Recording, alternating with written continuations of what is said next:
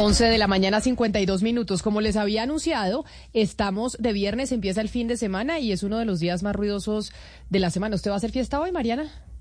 ¿En su casa? No, en mi casa no. Pero se va de fiesta. Sí, Bueno, esa es una de las razones por las cuales hay mayor enfrentamiento entre los vecinos. Pero el tema del ruido es igual que la contaminación ambiental. Y esta semana, como les decía, hablamos con la secretaria de Hábitat de Bogotá y le preguntábamos sobre eso. Y decía que el tema del ruido obedece al Código de Policía y que ya hay un proyecto de ley en el Congreso de la República al respecto. Daniel Carvalho, representante a la Cámara, está con nosotros y es uno de los autores. Representante Carvalho, bienvenido.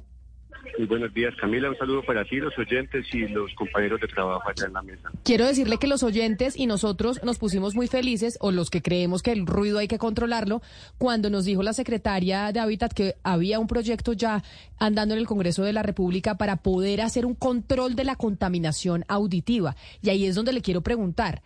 ¿En qué consiste este proyecto y qué falta para que sea una realidad? Porque acá más de uno tiene quejas sobre el ruido en, eh, en su ciudad. Bueno, Camila, te cuento pues que eh, las quejas vienen de todas las ciudades del país, y no solo de ciudades, sino también de, pueblos, de veredas, porque se ha vuelto un problema grave que, como tú decías, tiene que ver con la convivencia y genera riñas, pero también con la salud física, la salud mental. Cuando usted no duerme bien al otro día, no le va bien en el trabajo, en el estudio. Es un problema grave, pues, que va más allá como de, como de un capricho de algunos, como quieren decir. Eh, el proyecto consiste en plantear los lineamientos, y las herramientas y los responsables de este tema a nivel eh, nacional. Porque ¿qué pasa? Hoy un día usted tiene un problema de ruido y entonces ¿a quién llama?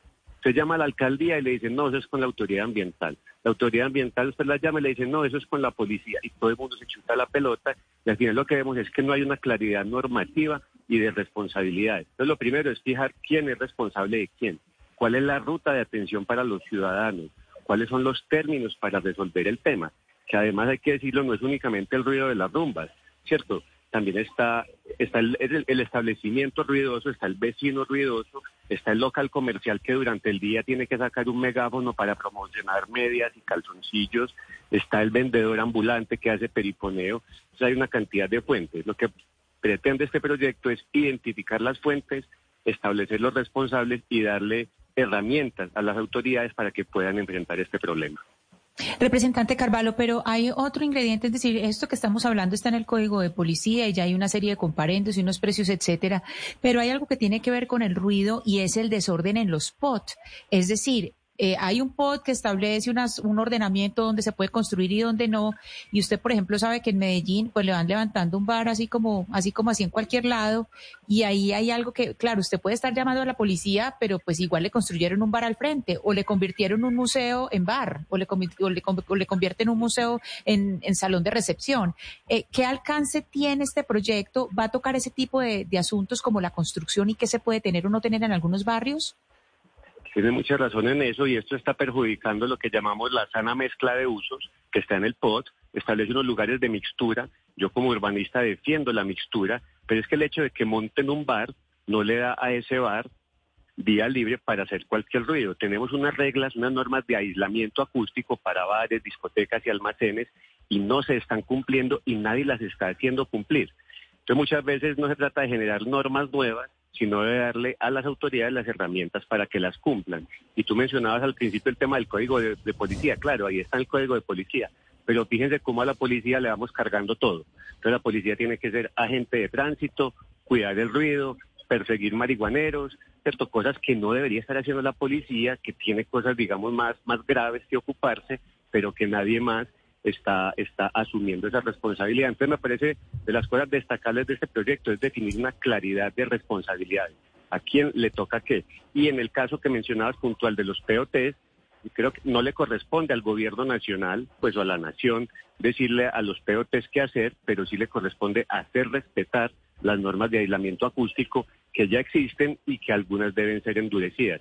En muchos países del mundo las discotecas están en barrios residenciales pero cumplen también las normas de aislamiento acústico que no molestan a nadie. Representante Carvalho, hay otros escenarios donde se produce ruido que, que no sé si también los, los eh, comprende su proyecto de ley. Por ejemplo, en los aviones, eh, la gente que no usa audífonos y como ya no los, los aviones no tienen pantalla, las aerolíneas de bajo costo, entonces ponen el celular a todo volumen y si uno les dice algo, pues se escapa de que lo maten. Ese tipo de de escenarios ruidosos, ¿también hay alguna manera de abordarlos para que haya una, eh, unas normas al respecto? Pues justo estoy aquí en el aeropuerto y me doy cuenta de eso. La gente escucha sus historias de Instagram a todo volumen, no hace las llamadas pues sin ninguna precaución por los demás. Yo no creo que tengamos que tener un policía sancionándonos al lado pues si estamos escuchando el, el teléfono a todo volumen.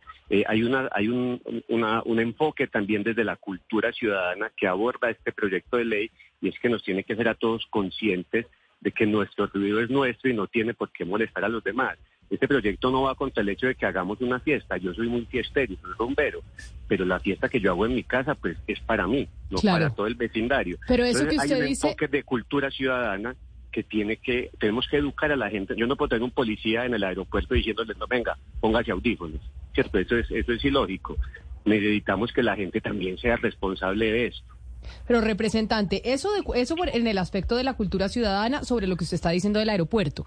Pero hay otro asunto que por lo menos en Bogotá, yo no sé en las otras ciudades, es muy molesto y es lo que hacen con el ruido de las motos y el ruido de los carros que les raspan la culata y que cuando hacen carreras como que los hombres sienten una adrenalina y se sienten más machos entre más eh, duro suena el motor de su moto o el motor de su carro.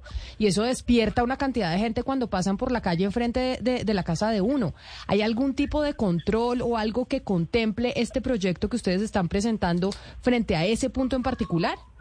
Sí, señora. Una de las principales fuentes eh, de contaminación acústica eh, son las fuentes móviles, ¿cierto? Automóviles y motocicletas principalmente. Y allí también tiene que haber una norma clara. Pues aquí lo que la gente hace es que le quitan los silenciadores a las motos, que traen unos silenciadores de fábrica y se los quitan eh, yo también creo, como tú dices, que es para aumentar su sensación de virilidad y eso tiene que estar, primero, regido por una norma y segundo, tenemos que saber quién es la autoridad encargada de detener y sancionar a ese motociclista. Hoy en día no es claro y el proyecto también lo contempla.